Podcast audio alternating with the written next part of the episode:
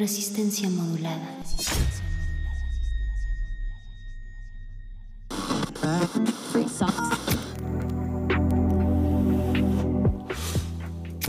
¿Somos iguales o nos parecemos?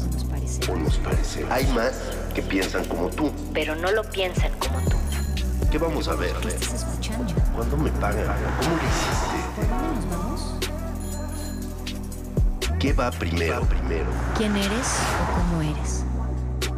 Todas las comunidades hacemos ruido. Escucha el tuyo. Divergentes. Divergentes.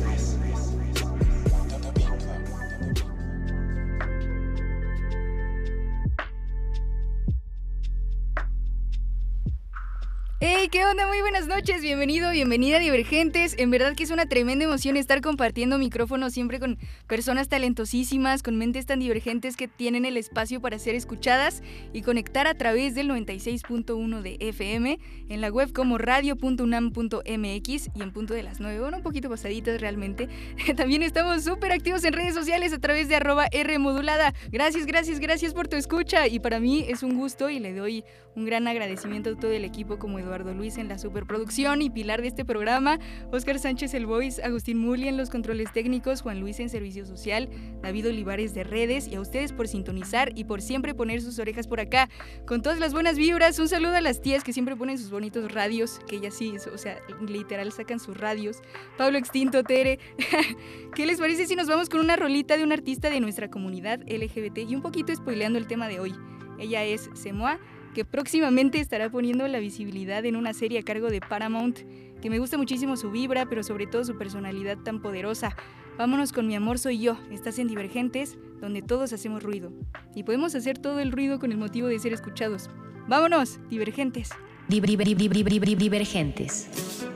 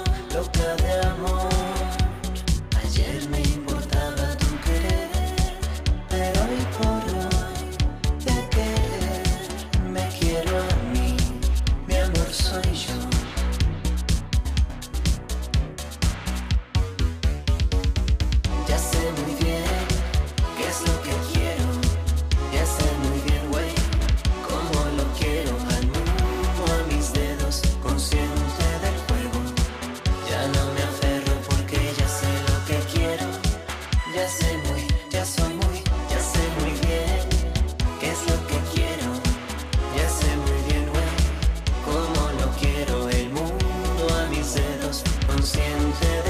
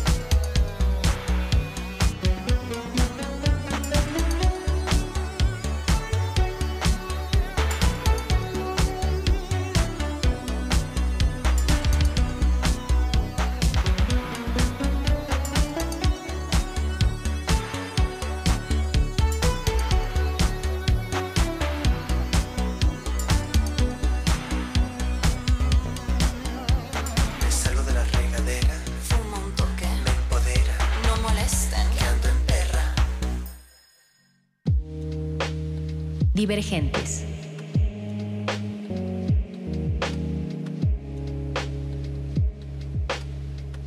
Hola, una vez más por acá. Hoy más que una entrevista tenemos un programa muy especial acerca del ruido divergente y la visibilidad que hacen las personas trans.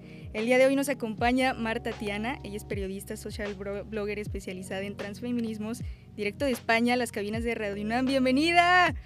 Hola, ¿cómo estamos? Fernando Luna, él es cineasta, Cuenta con una selección oficial, mejor dicho, varias en distintos festivales nacionales e internacionales. Su más reciente trabajo se expuso en cines a través de Shorts México y es director y fundador del Festival Internacional de Cine de Japusco. Muchas gracias por estar aquí. ¿Qué banda? y también quiero presentar a una persona muy especial que he conocido de una forma muy amigable y muy bonita. Esta persona me abrió las puertas de su mente divergente que me encantaría desglosar porque su historia me abrió muchísimo el alma. Ella pertenece a la Brigada de Capacitación, Búsqueda y Rescate de Protección Civil. Ella es bailarina en Salsabor México y paramédico. Estrella, bienvenida. Hola, ¿cómo están? Muy buenas noches. Muchas gracias, a, todos por permitirme hacer una conexión con sus talentos, por romper esas fronteras. Marta, qué cool. No, hombre, gracias a ti por invitarnos y por sobre todo hablar de un tema, poner en la mesa un tema tan importante como este, ¿no?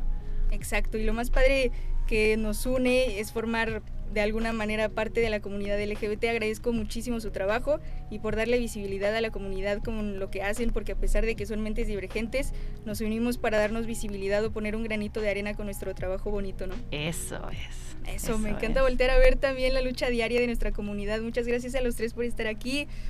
Y para los que se están uniendo por estas frecuencias, Marta, me gustaría que nos contaras acerca de tu activismo. ¿Qué haces?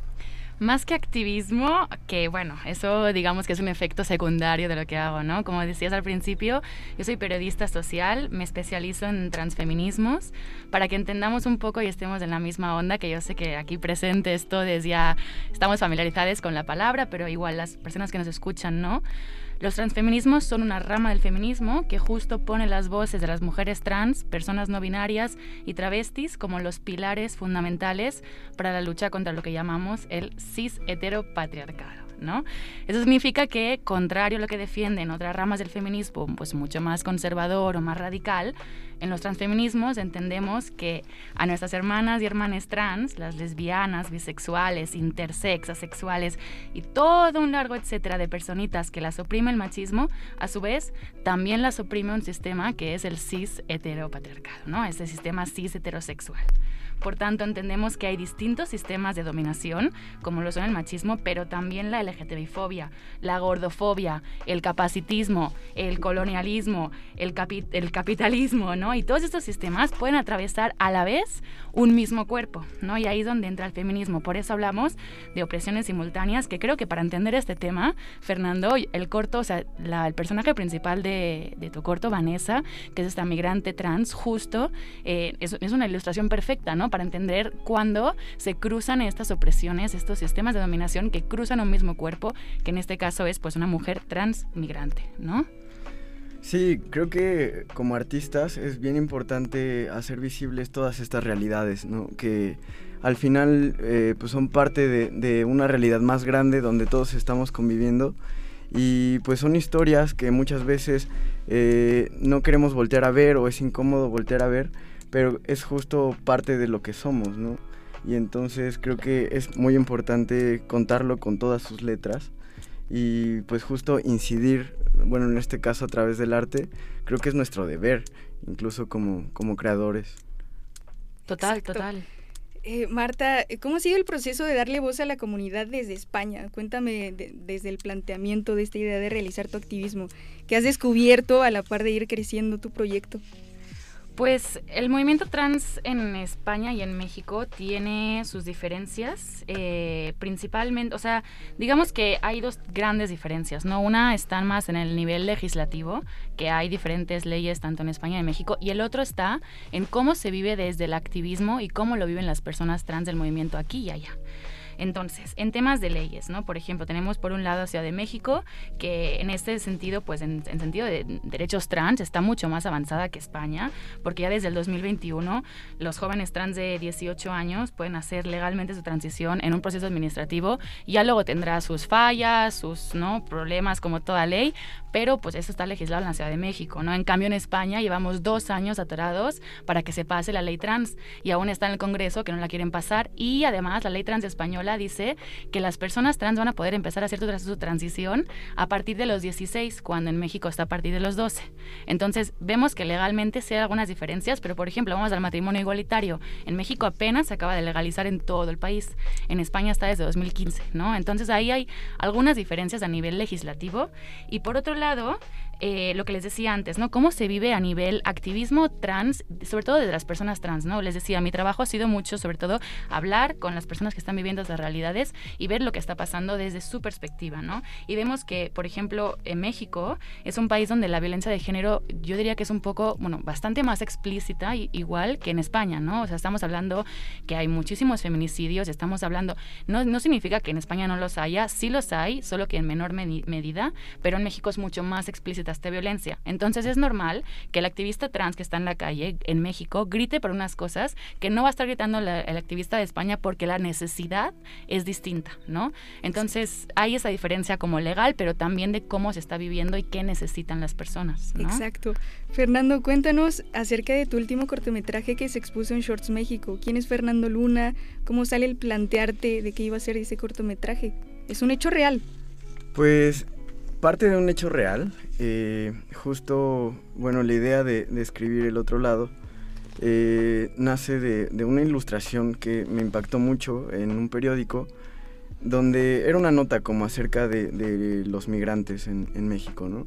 Pero había una imagen así como este, de un albergue de ayuda al hermano migrante, donde había una manta afuera con, con letras rojas así gigantes que decía como bienvenidos todos menos indígenas y homosexuales. Mm. Entonces como que esa imagen fue muy fuerte para mí y de alguna manera empecé como a escribir como en este clima árido, también este donde juega mucho la muerte y el desierto y, y todas, todas estas opresiones. Y pues así nació la historia. Y pues bueno, ya para, para empezar a, a, bueno, para la producción de todo este, de este cortometraje, eh, tuve mucho apoyo por parte de la escuela donde estudié. Entonces logré reunir un equipo de gente bien talentosa que este, todos aportaron su granito de arena desde, desde su área para pues, tener este producto que, que, al final ya pudo estrenarse en cines después de un largo camino recorrido donde pues hubo de todo. Muchas personas que igual eh, iniciaron este proceso conmigo eh, ya no pudieron verlo terminado. Se atravesó una pandemia como desde la gestación del, proyecto y muchas cosas que este, pues varias personas ya no lograron ver este resultado final, ¿no? Y una vez teniéndolo ya terminado, fue, fue un proceso muy constructivo para mí, porque justo, o sea, yo estando como, no, no, no siendo perteneciente a la comunidad, eh, logré hacer una historia que logró conectar con mucha gente de la comunidad. Y entonces fue, fue un proceso de aprendizaje fuerte para mí porque pues es justo como sentir esas herramientas que tienes, ¿no? Y, justo darle fuerza y saber explotarlas para, para realmente contar algo que, te importa, ¿no? Algo que, algo que quieres expresar. Y ese fue el, el, recorrido y fue una muy grata sorpresa toda la aceptación que tuvo. Y pues creo que ahora eh, le toca recorrer ese camino. Esa es la forma que tiene y pues ha tenido buena aceptación, este, en, sobre todo en festivales con secciones eh, LGBT y pues demás este, eh, como variedades, ¿no? De, bueno, variaciones. Entonces, este, pues creo que me siento halagado también este, de, de, estar un poquito dentro, de ser un poquito parte desde, desde la voz y desde, desde el proceso creativo. Eso, muchas gracias eh, a, los dos por estar acá y Estrella, muchas gracias por estar acá, por, por compartirme tu historia el otro día, me llenó totalmente de esperanza tu historia. ¿Nos podrías mencionar quién eres, por favor? ¿Cómo ha sido transicionarte? Cuéntanos tu historia. Ay Dios, bueno, primero que nada, muchas gracias por la invitación. Este, este proceso de, de transición este ha sido pues a lo mejor desde, desde un punto de vista este no tanto legal sino con la sociedad ha sido bastante bastante pesado bastante difícil porque pues a lo mejor por fuera la sociedad externa llamémosle así este me tocó una etapa que ya no es tan duro la, la, la, la represión. O sea, se ha avanzado mucho, falta muchísimo por avanzar. Claro. O sea, porque inclusive a mí me han negado trabajos, he perdido amistades, he perdido muchas oportunidades por, por esta situación. Pero más que, más que eso, este, la cuestión familiar ha sido, yo creo que la más pesada. Y, y más, más que esa transición este, con la familia, el aceptarme yo, el aceptarme yo fue, fue así un proceso sumamente difícil. ¿Por qué? Porque yo nazco en un seno de una familia con un padre mil por ciento machista, que inclusive en algún momento me llegó a decir yo prefiero, y perdóname mi francés, yo prefiero un hijo puto que, que diga yo prefiero, yo prefiero un hijo muerto que un hijo puto. Entonces, este, esa- esas palabras las recuerdo y, y antes me, me destrozaban, ¿sabes? Pero gracias a todo, todo el apoyo que, que se ha sentido, todo lo, el trabajo que se ha hecho, este, y la resiliencia que, que he, he obtenido de todo eso, he aceptado muchas cosas y he entendido también muchas cosas. Claro. Porque a lo mejor po- podrán decir, este, su papá fue una mala persona. No. Mi papá acaba de fallecer hace unos meses y pudimos cerrar una, una, una historia hermosa. Que los últimos meses de, de- de vida me dijo, ¿sabes qué? Perdóname. Perdóname por no haber sabido cómo actuar. Oye, mira. Te amo y, y te quiero pedir que no dejes de hacer lo que haces y que no se dejes de ser lo que eres. Eso a, a su muerte me dejó muy, muy tranquila. Claro. Muy tranquila porque, porque decisiones que tomaba para él eran malas decisiones, a lo mejor, pero en, dentro de su miedo. Yo llevo más de 21 años dedicándome a la mecánica automotriz. Cuando decido dejar la mecánica automotriz y dedicarme a, a- a ser paramédico y agarrar un Uber, fue así de, no, ¿cómo es posible? Pero entendí por qué. Un, mes, un año antes de que yo naciera, un hermano de él falleció, él era bombero, falleció en un incendio. Entonces el miedo que él sentía era, eh, no sabía cómo, cómo expresarlo y así es como él lo expresaba. Claro. Y, y- y digo, dentro de mi caminar, yo me, yo me hundo en el alcohol, muy feo, muy feo al grado de terminar en la calle. Este, y ya después que, que toco un fondo muy, muy feo, este, yo llevo a un grupo maravilloso de AA, donde realmente se, se lleva a cabo una terapia. O sea, sin encierro, sin golpes, sin nada. Hora y media tu sesión y te vas a tu casa. Y ahí me enseñaron que el que no vive para servir no sirve para vivir. Y así es como yo he, yo he aprendido. Y ellos me decían, o sea, si tú quieres vencer ese machismo, tienes que empezar por ti, amarte a ti, respetarte a ti. Y ya de ahí empiezas a entender muchas cosas, empiezas a entender de la, de la, de la historia de tu papá, de la historia de tu mamá, de cómo vivieron, de cómo han sido educados, de, y, en, y en base a eso, con mucho amor, puedes ir resolviendo todo. Claro. Y así es como lo hemos ido haciendo. Yo decía antes, no puede ser posible que mi papá no me abrace y no me diga que me ama. Yo quiero que me diga que me ama. Ah, bueno, si tú quieres que eso pase, empieza por ti. Abrázalo, dile que lo amas, bésalo y cuídalo. Y, y así lo hicimos hasta el último día de su, de su vida. Sí, entonces ha sido muy difícil. Muy difícil, pero, pero es reconfortante, ¿sabes? Porque, porque hemos conocido infinidad de personas hermosas que, que te van abriendo puertas, que te van abriendo caminos y que, va, y que van y te, y te vas volviendo este, atractiva. Hermosa ya soy, pero te vas volviendo atractiva. ¿Por qué? Porque, porque van viendo tu caminar y van diciendo, ah, ¿qué está haciendo ella para, para, para estar tan bien, para estar tan en paz? ¿sí? Claro. Y entonces van conociendo mi historia y así es como, como se van acercando a, a mí y, y- y vamos así, a- abriendo caminos, ¿no?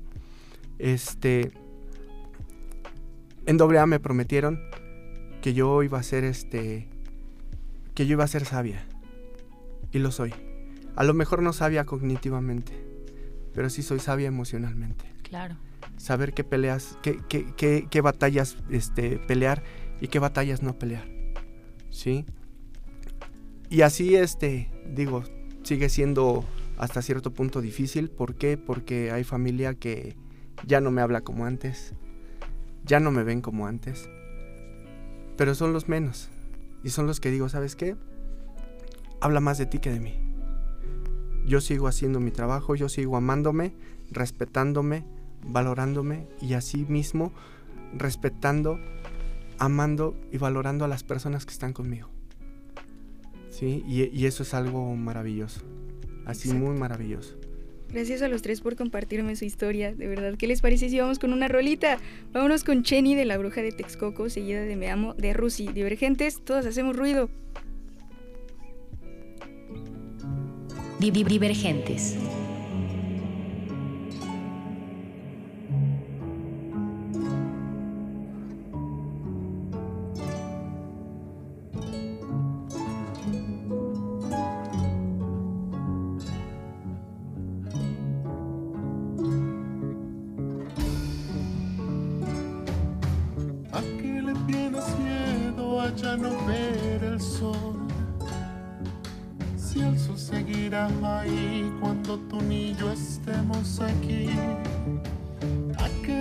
Tienes miedo a dejar de cantar? Hasta las aves dejan de trinar cuando el día terminó.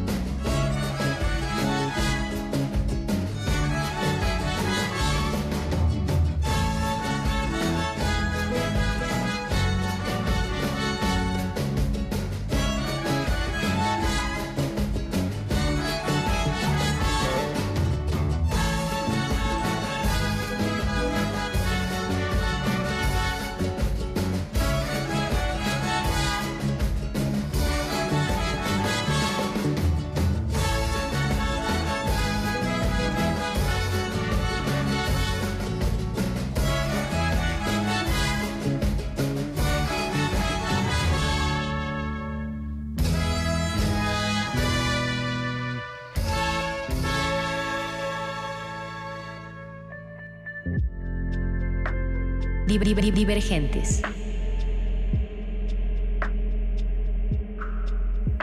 Hola, divergentes. La verdad es que yo ya moría de ganas de seguir platicando. Chicos, muchas gracias.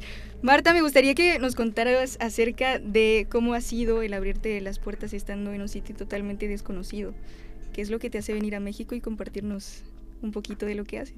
Uf, a ver, yo crecí en México, o sea, yo nací en Barcelona y cuando tenía 12 años, ah, bueno, cuando tenía 11 años mandaron a mi papá a México por temas de trabajo y al año nos vinimos con mi hermana, mi mamá y yo.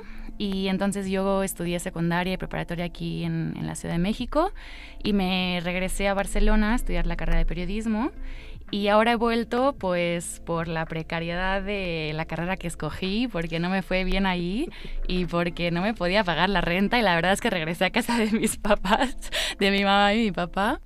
Em, pero bueno, es, es, una realidad, ¿no? También de, de la comunicación y de, y de los medios que, que, bueno, cuesta un poquillo arrancar. Vamos a ver si, si de aquí a Divergentes me voy a la fama. pero... Eso, abundancia. pero sí, a ver, la experiencia para mí es totalmente positiva. O sea, si no, no hubiera regresado. O sea, yo amo este país, me ha dado de, pues me ha dado un hogar, me ha dado de comer. O sea, es, ha hecho las mejores amistades que he podido hacer en, en mi vida, ¿no? Entonces pues sí, para mí regresar ha sido muy bonito, está siendo muy bonito y, más poder regresar y estar en un estudio de radio, que yo amo la radio, o sea que para mí es, está, está siendo muy, muy padre todo el, todo el regreso, ¿no? Pero pues un, es un poquito algo que habíamos comentado también antes de venir a este programa, que sí soy migrante en México, pero mi condición de migrante lleva una serie de privilegios, que justo el personaje de Vanessa del corto, ¿no? Que la vemos pues atravesando la frontera pues a pata, con sus dificultades por el camino y todo lo que le acaba pasando al final, que no voy a spoilear para que ahí sí. las, las oyentes se lo, se lo vean, pero pues son realidades totalmente distintas, ¿no? Y es un poco el tema que que, hablábamos al principio de esas interseccionalidades. O sea, yo vengo Exacto. a México desde un privilegio enorme en comparación a otras personas migrantes que pues ya sí, además son trans, son racializadas, no tienen estudios universitarios y un largo, etcétera, ¿no? De otras opresiones que les pueden pasar, pues bueno, es otra situ situación. Así que en mi caso yo he sido súper afortunada y, y lo estoy disfrutando muchísimo. Exacto. Fernando, me llama mucho la atención la manera de eh, tu forma de hacer arte, ¿no? Como es el cine y la manera en que plasmaste esta situación. ¿Me puedes comentar acerca de la, realización de este? ¿Cómo encontraste a los actores? ¿Fue sencillo plantearles el tema? Eh, ¿Cómo fue tu equipo de trabajo? Pues fue sencillo en la medida de que la escuela me puso como las condiciones para poder reunir como todo mi equipo. Pero justo una de las partes más bonitas fue en la creación de los personajes eh, que, o sea, más que una lectura de guion, fue una cosa como de terminar de crear los personajes. O sea, yo ya los tenía como bocetados y con los actores fue una cosa de darles vida. Entonces, eh, recuerdo el ejercicio fue como de, estábamos en un salón y justo después de leer el guion, de repasar como cada quien su personaje, nos pusimos a imaginar una historia de, de dónde provenían estos personajes, de, de, de dónde se conocieron. Y justo llegamos a, a, a algo en común de que Vanessa eh, era una estilista en Oaxaca, de la comunidad Mushe. Entonces, eh, partiendo como de ahí y, se enamora de, bueno, de, este chico, de, de, su novio, que al final acompaña al, bueno, a cruzar la frontera. Entonces fue como eh, darles vida a esos personajes. Y fue también un reto porque pues cómo, cómo construyes una persona y cómo construyes una persona trans. Entonces, y aparte desde los actores, que mis actores, eh, bueno, son, son homosexuales, como sí, este, fue, fue una, una, una, bonita sorpresa, porque pues en realidad yo nunca busqué como un perfil en específico, quería como experimentar un poco también eh, cómo podía eh, construir estas personas, pero justo en el proceso creo que aglutinaron todos muy bien, todos entendieron como también el, el, el trayecto de, de, sufrimiento y dolor que representaba esta pareja. Y también de necesidad, porque al final eh, es una pareja migrante que busca el sueño de muchos mexicanos de pues tener un mejor con, mejores condiciones de vida y pues para lograr eso dejan eh, pues no sé si, si la comodidad porque pues realmente viven en la necesidad pero sí un núcleo familiar donde se sienten seguros entonces dejan eso y dejan todo, dejan el cariño de su gente para irse a buscar otra oportunidad. Entonces creo que todos lograron entender como muy bien eh, todo este proceso y pues de ahí en fuera fue como de propuestas, propuestas, propuestas y fuimos eh, manejándolo todo ah, de manera que eh, pues cubriera por todas partes a los personajes. Y pues ya en el entorno eh, pareciera que es el desierto del norte, pero en realidad lo grabamos en el Estado de México, entonces este pues fue también un proceso bonito porque es, es, en el lugar de donde el, el, pueblo de donde es mi familia y de donde crecí como toda la infancia entonces este pues fue como eh, grabar este corto que ha representado cosas muy importantes para mí en un lugar que también es muy importante para mí. Entonces creo que fue un, proceso este pues muy muy eh, valioso y pues todavía no termina este camino. Realmente eh, empezó otro, otra parte con el estreno del corto, pero pues ya veremos a dónde nos lleva. Eso, Estrella, me comentabas que eres bailarina en Salsabor México. ¿Cómo es ser bailarina trans en México?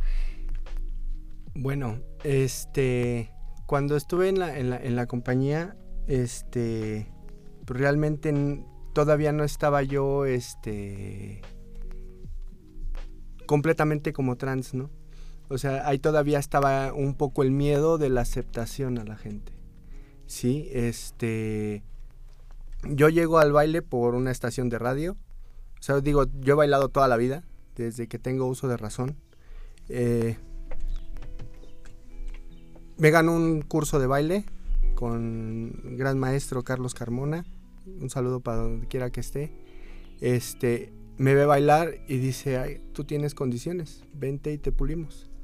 Y así empezamos a, a bailar, este, pero realmente no fue este no fue una situación que yo me abriera en ese momento completamente. Todavía estaba, estaba yo en un proceso de aceptación hacia mí. ¿sí? Aunque yo iba con mi ropa este, todavía escondida, todavía con miedo, todavía con, muchas cosas. De hecho, muy pocas personas lo, llegan a saber. ¿sí? Este, pero yo, yo, yo era así de, y a la fecha todavía quiero este, aprender todavía más del lady style, o sea, bailar, bailar como niña, ¿sí? Y, digo, el baile me ha dado este, grandes este, experiencias, ¿no? Una, de ellas, cuando yo empiezo a dejar de beber, este, había una canción de Ismael Miranda que se llama Caretas. Eh, para mí eh, fue así como un bastión que habla de, de, lo fácil que es entrar al mundo del alcohol, al mundo de las drogas, pero lo difícil que es salir. Entonces, este, nos preparamos y tuvimos la oportunidad de... Vino a México Ismael Miranda con una de las mejores orquestas que es la Spanish Harlem Orquesta. Tocaron en la maraca y tuve la oportunidad de bailar con ellos en tarima. Y eso fue algo impresionante. Cuando tocó esa, esa, esa canción, estaba yo bailando este, eh, en tarima y llorando como Magdalena, ¿no? Y, fue un, cúmulo de emociones bastante, bastante grande. Y, digo, hoy en día todavía tengo así como que, ese, como que esa espinita, como que ese deseo de volver a bailar, de volver a, hacer una presentación, o sea, ya sea inclusive nada más una presentación en un social, este, pero ya bailando como estrella. Eso sería algo maravilloso.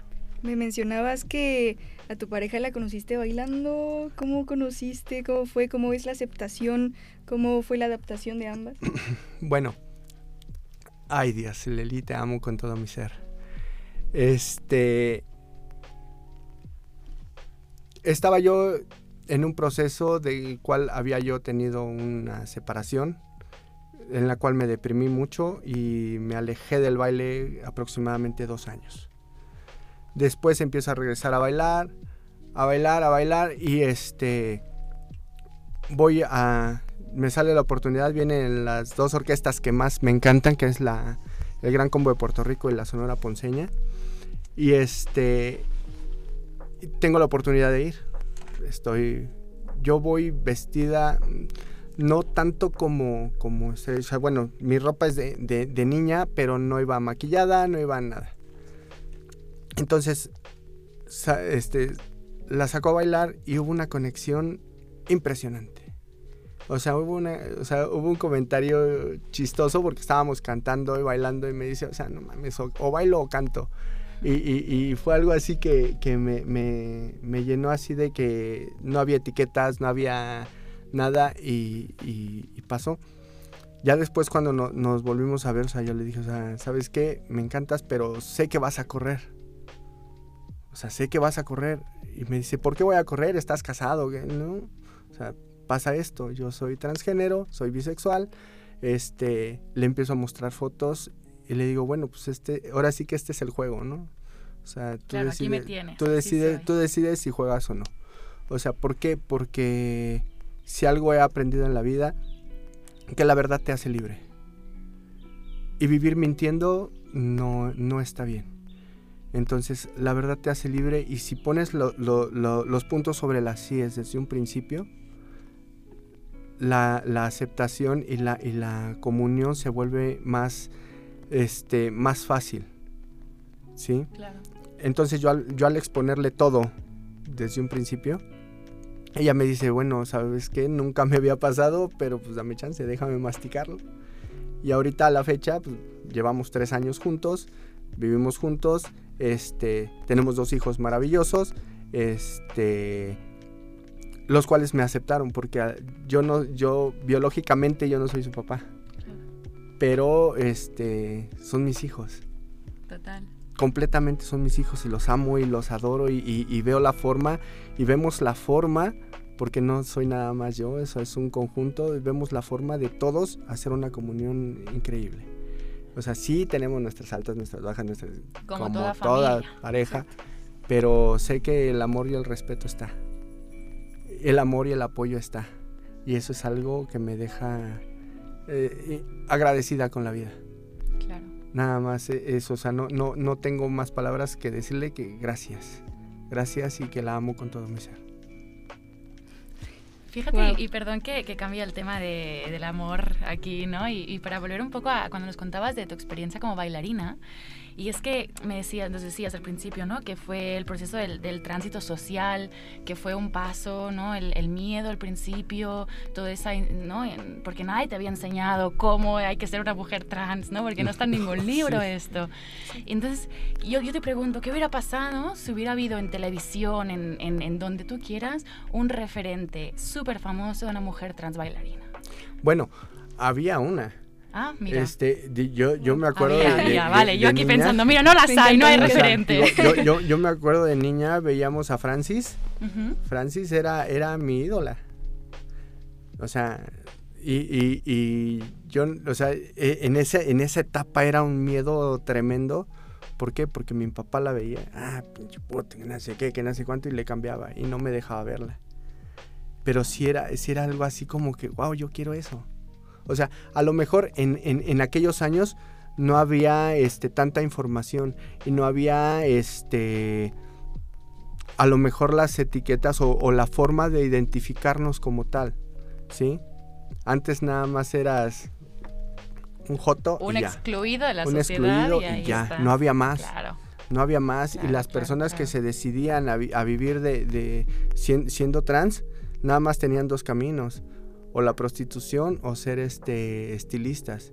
Todo mi respeto para ellas, pero pero hoy en día este ya podemos ser mecánicas. Tengo amigas este que son mecánicas, que son eléctricas, que son este que son músicas, que son inclusive militares que que van a una, a una casa de transformación eh, que desgraciadamente por pandemia y otras situaciones ahorita ya no está en funcionamiento, Passion Face, este, que, es una casa maravillosa, porque ahí van un cúmulo de personas, sin importar género, se visten, se, se arreglan como quieren, disfrutan el momento y a lo mejor los que, las que ya vivimos en una, en una etapa de aceptación como trans, nos vamos así.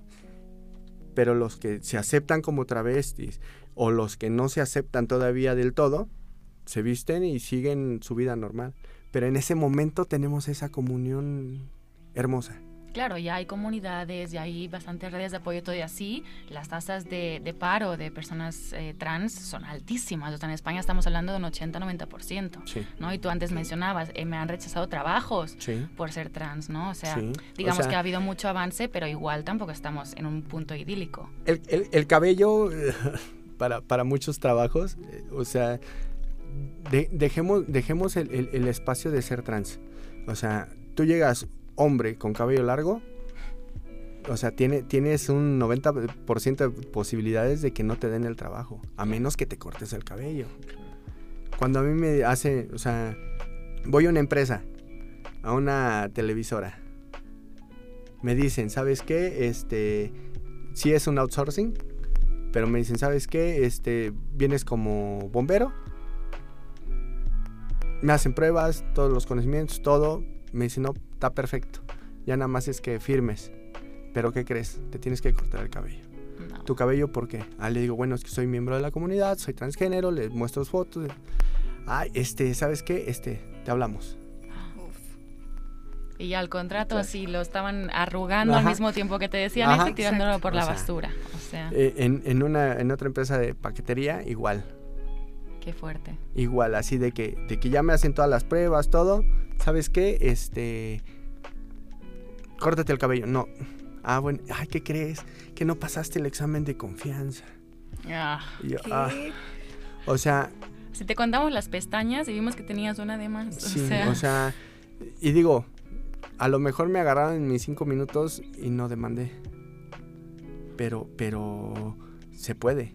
Claro. O sea, a- y, y- y yo, yo les digo a, a todas las personas que, que- que llegan a pasar por esto, se puede. claro. Hoy en día se puede. Y, y yo las invito de que, de que si pasa eso en algún momento, lo hagan. Lo Claro. hagan porque tenemos que alzar la voz. Exacto. Chicos, hemos mencionado en esta emisión su lucha, su parte creativa. ¿Qué les parece si vamos con un poco de música chilena? Dale. Eso, vámonos con Javier Amena, la isla de Lesbos. Gracias por conectarte con nosotros a través de almas tan diversas, pero conectadas a la vez por su activismo, por su lucha diaria y su creatividad, como lo es en Divergentes, donde todos hacemos ruido. ¡Vámonos!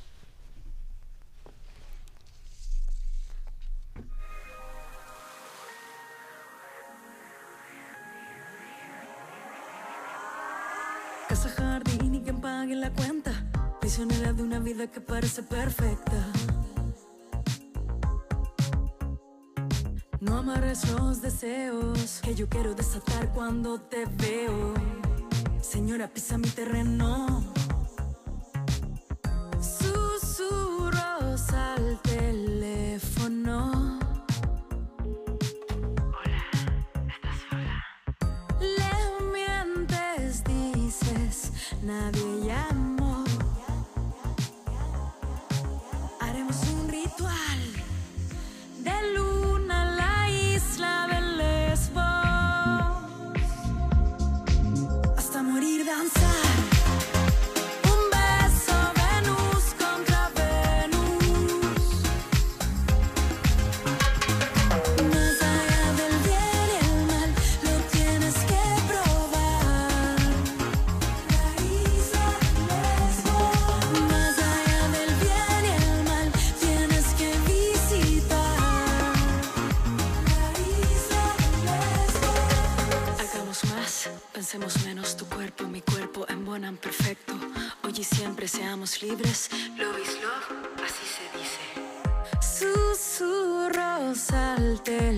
teléfono.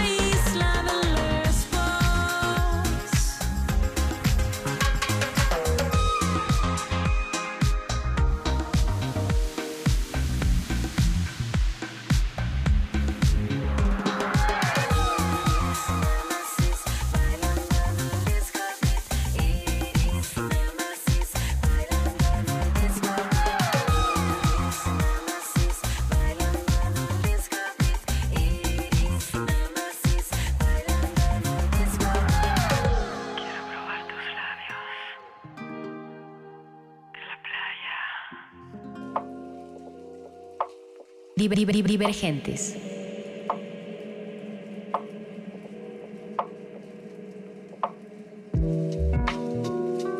Divergentes, gracias por su escucha. Ahorita estábamos comentando cosas que se quedaron de que para, para sacar, ¿no? Fernando Luna, cuéntame todo, ¿qué tienes entre manos? Yo justo eh, quería preguntarte, bueno, más bien como me recordó mucho lo que decías de que hay un lugar como de transformación, porque en, un, en el programa donde se presentó mi corto en la, en la categoría queer del shorts, eh, había otro corto que justo era como este lugar de donde llegaban todos, todas, y, este, y ahí era como un lugar seguro donde podían vestirse.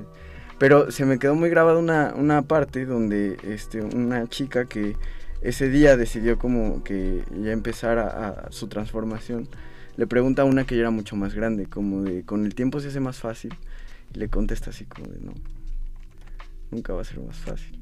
Claro. Y entonces es algo como súper fuerte, pero, o sea, el, el, o sea, verlo como, como, o sea, en ti, de cómo, cómo sí se puede y cómo puedes, este, ir, ir llevando todo, toda la sociedad que siempre tiende como, como a, a- a discriminar y a oprimir, creo que es es súper admirable. Muchas gracias. Exacto, chicos, me gustaría mencionar con gusto que las ecosigue mejor, mejor conocidas como terapias de conversión como dato y están prohibidas si se considera un delito con 69 votos a favor y 2 en contra y 16 abstenciones. El dictamen prohíbe realizar, eh, impartir, aplicar, obligar o financiar tratamientos o terapias de este estilo y se sancionará a 2 a 6 años de prisión y una multa de 192 mil pesos. Qué cool, ¿no? Y es toda Eso- una barbaridad eh, ese, esos Es que ya era programas. hora, ¿no? Wow. No, y seguro O sea- siguen habiendo como clandestinos. En, Claro, en por unas partes. supuesto. Como todo. Sí. Y aparte lo más bonito es que ya eh, se propuso en todo México el matrimonio igualitario. También celebremos eso hoy. Claro. Maravilloso. Chicos, les quiero preguntar para los tres, ¿cómo es que se sienten cómodos con ustedes mismos y conectando en todo momento con lo que aman hacer y con lo que son? Marta. Wow, a ver, eh, yo creo que el proceso de sentirse cómodo una persona con sí misma no acaba nunca, ¿no? Porque yo no soy la misma persona hace un año ni hace mm, seis meses casi, o sea, no, Exacto. no cambia tanto, pero ya me entienden, ¿no? Que estamos en esta constante evolución y, y casi casi es como volverme a conocer cada vez que, que me miro al espejo y a ver, apárate, ¿no? Deja de hacer todo lo que estás haciendo y, y qué ha pasado, de dónde vienes y dónde estás, ¿no? Eh, yo creo que eso me ayuda, ¿no? En el, el ver de dónde vengo y a dónde estoy y todo lo que he podido superar hasta el día de hoy, ¿no? Como, como ver esta retrospectiva me ayuda como a, a estar bien conmigo y sobre todo lo que me ayuda mucho es hacer lo que amo, que en este caso es el periodismo, ¿no? Hacer radio, escribir, o sea, yo soy súper pasional para esas cosas y, y tener la oportunidad de hacerlo aún no, no con un sueldo dignificado, pero esperemos que, que a un futuro sí. ¿no? Pero tener la oportunidad de que mis padres pues me dejen estar en su casa para que yo pueda buscarme una chamba, para que yo pueda hacer cosas de lo que me gusta, esto a mí me llena, ¿no? Y, y bueno, me hace la más feliz del mundo, claro. Exacto. Fernando. Pues creo que coincido bastante y sobre todo que, o sea, sí estamos en un proceso de, de cambio constante, eh, pero también creo que para sentirte cómodo eh, puedes voltear a ver como si realmente amas lo que estás haciendo, ¿no? Como lo que sea que estés haciendo. O sea, independientemente, trabajo o- o- o Hobby. hobby, o- lo- ajá, lo, sí. lo que sea que estés haciendo, pero si realmente sientes que, que- si realmente sientes eso, si sientes que haces las cosas con amor, creo que eso es muy importante para sentirte cómodo porque te da un punto de partida. Y entonces de ahí puedes empezar a hacer muchas más cosas. Y puedes también como atreverte a arriesgarte a, a- a salir también de esa comodidad. Pero a partir de ahí, como de hacer todas las cosas realmente con amor. Exacto. Con Estrella. cuidados, que tanto nos hacen Exacto. falta. Sí. Sí, Estrella, ¿cómo es conectar contigo genuinamente? Híjole, yo creo que es un trabajo día a día. Estar al pendiente de mí, de mis emociones, de mis pensamientos, de mi ser. Este. En el, en el, en el aspecto de.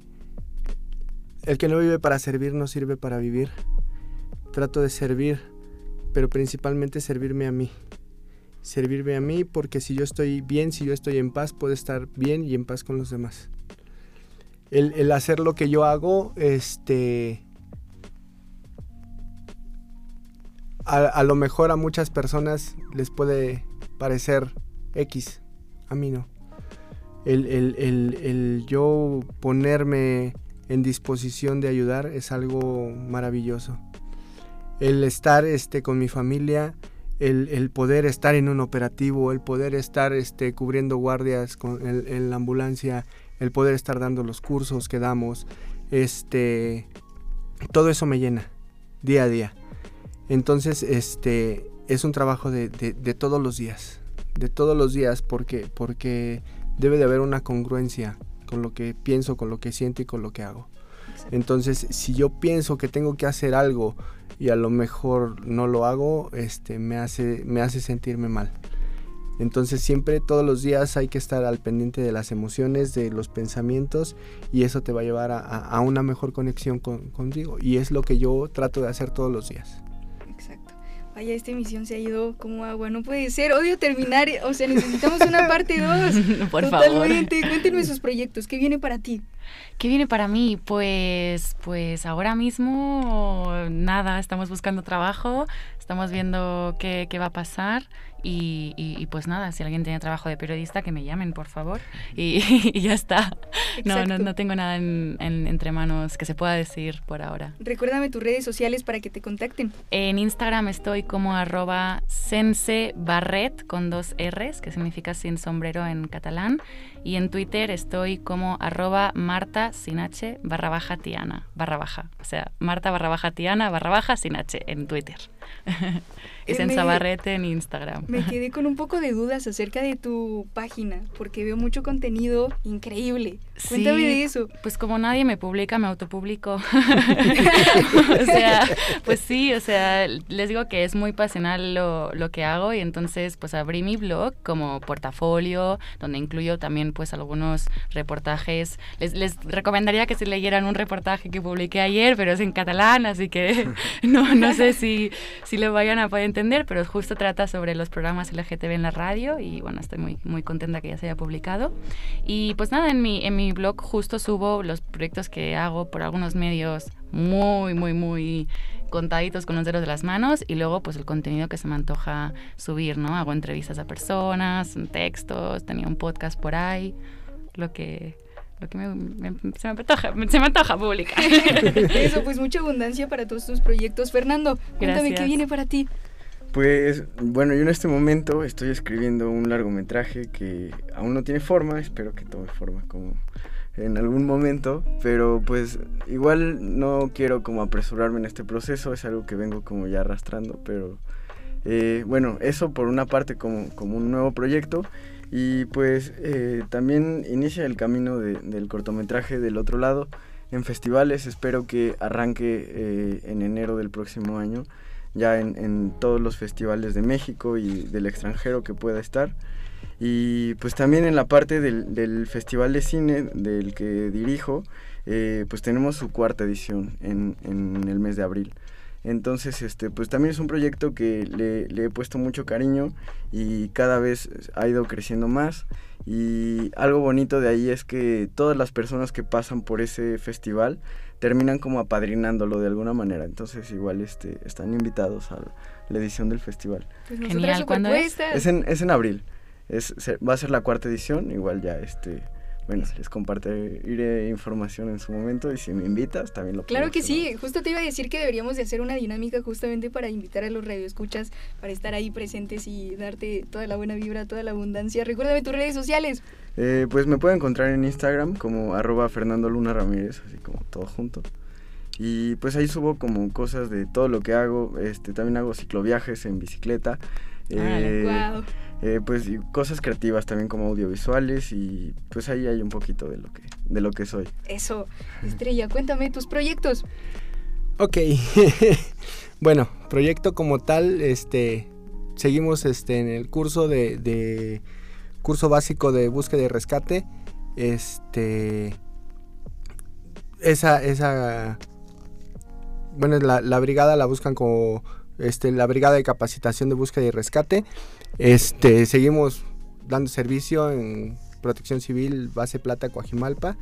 Este, seguimos en el Uber y bueno, este pues lo que venga, ¿no? Eh, dentro de mi, de- dentro de mi, de mi, seguimos en, la transición. Yo quisiera, este, poder, este, juntar mi dinerito, hacerme una, una, este, operación de, de- de busto. No sé si lo consiga. Si no lo consigo no pasa nada. Ahí dile a Violeta que te abra un crowdfunding de la este, radio sí, al- algo- para hacer algo- cooperación.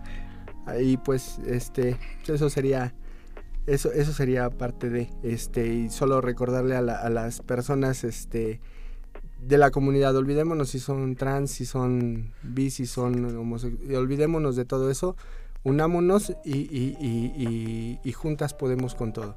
Y recordemos que no estamos solas Claro. que no estamos solas siempre hay al- alguien al lado de nosotros que- que- que nos puede apoyar Mencióname tus redes sociales.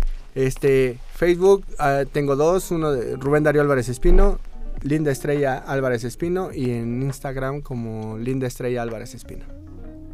Gracias, Estrella. Yo quería solo recordar a los- las personas que nos escuchan que si sufren cualquier tipo de violencia LGTBI fóbica, en México pueden llamar al teléfono de Locatel, que cuenta con una línea exclusiva LGTB y atienden las 24 horas, los 300 365 días del, año.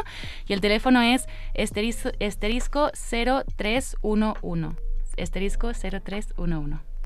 Eso, muchísimas gracias. Nos despedimos. Gracias por comentarme tu historia, Estrella Marta desde España y Fernando Luna, cineasta. Gracias. Todos unidos, mentes tan creativas, aunque parecen diferentes, luchando por darle visibilidad a la comunidad.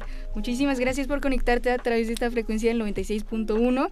En la web, a través de Resistencia Modulada, estás en Divergente, donde todos hacemos ruido.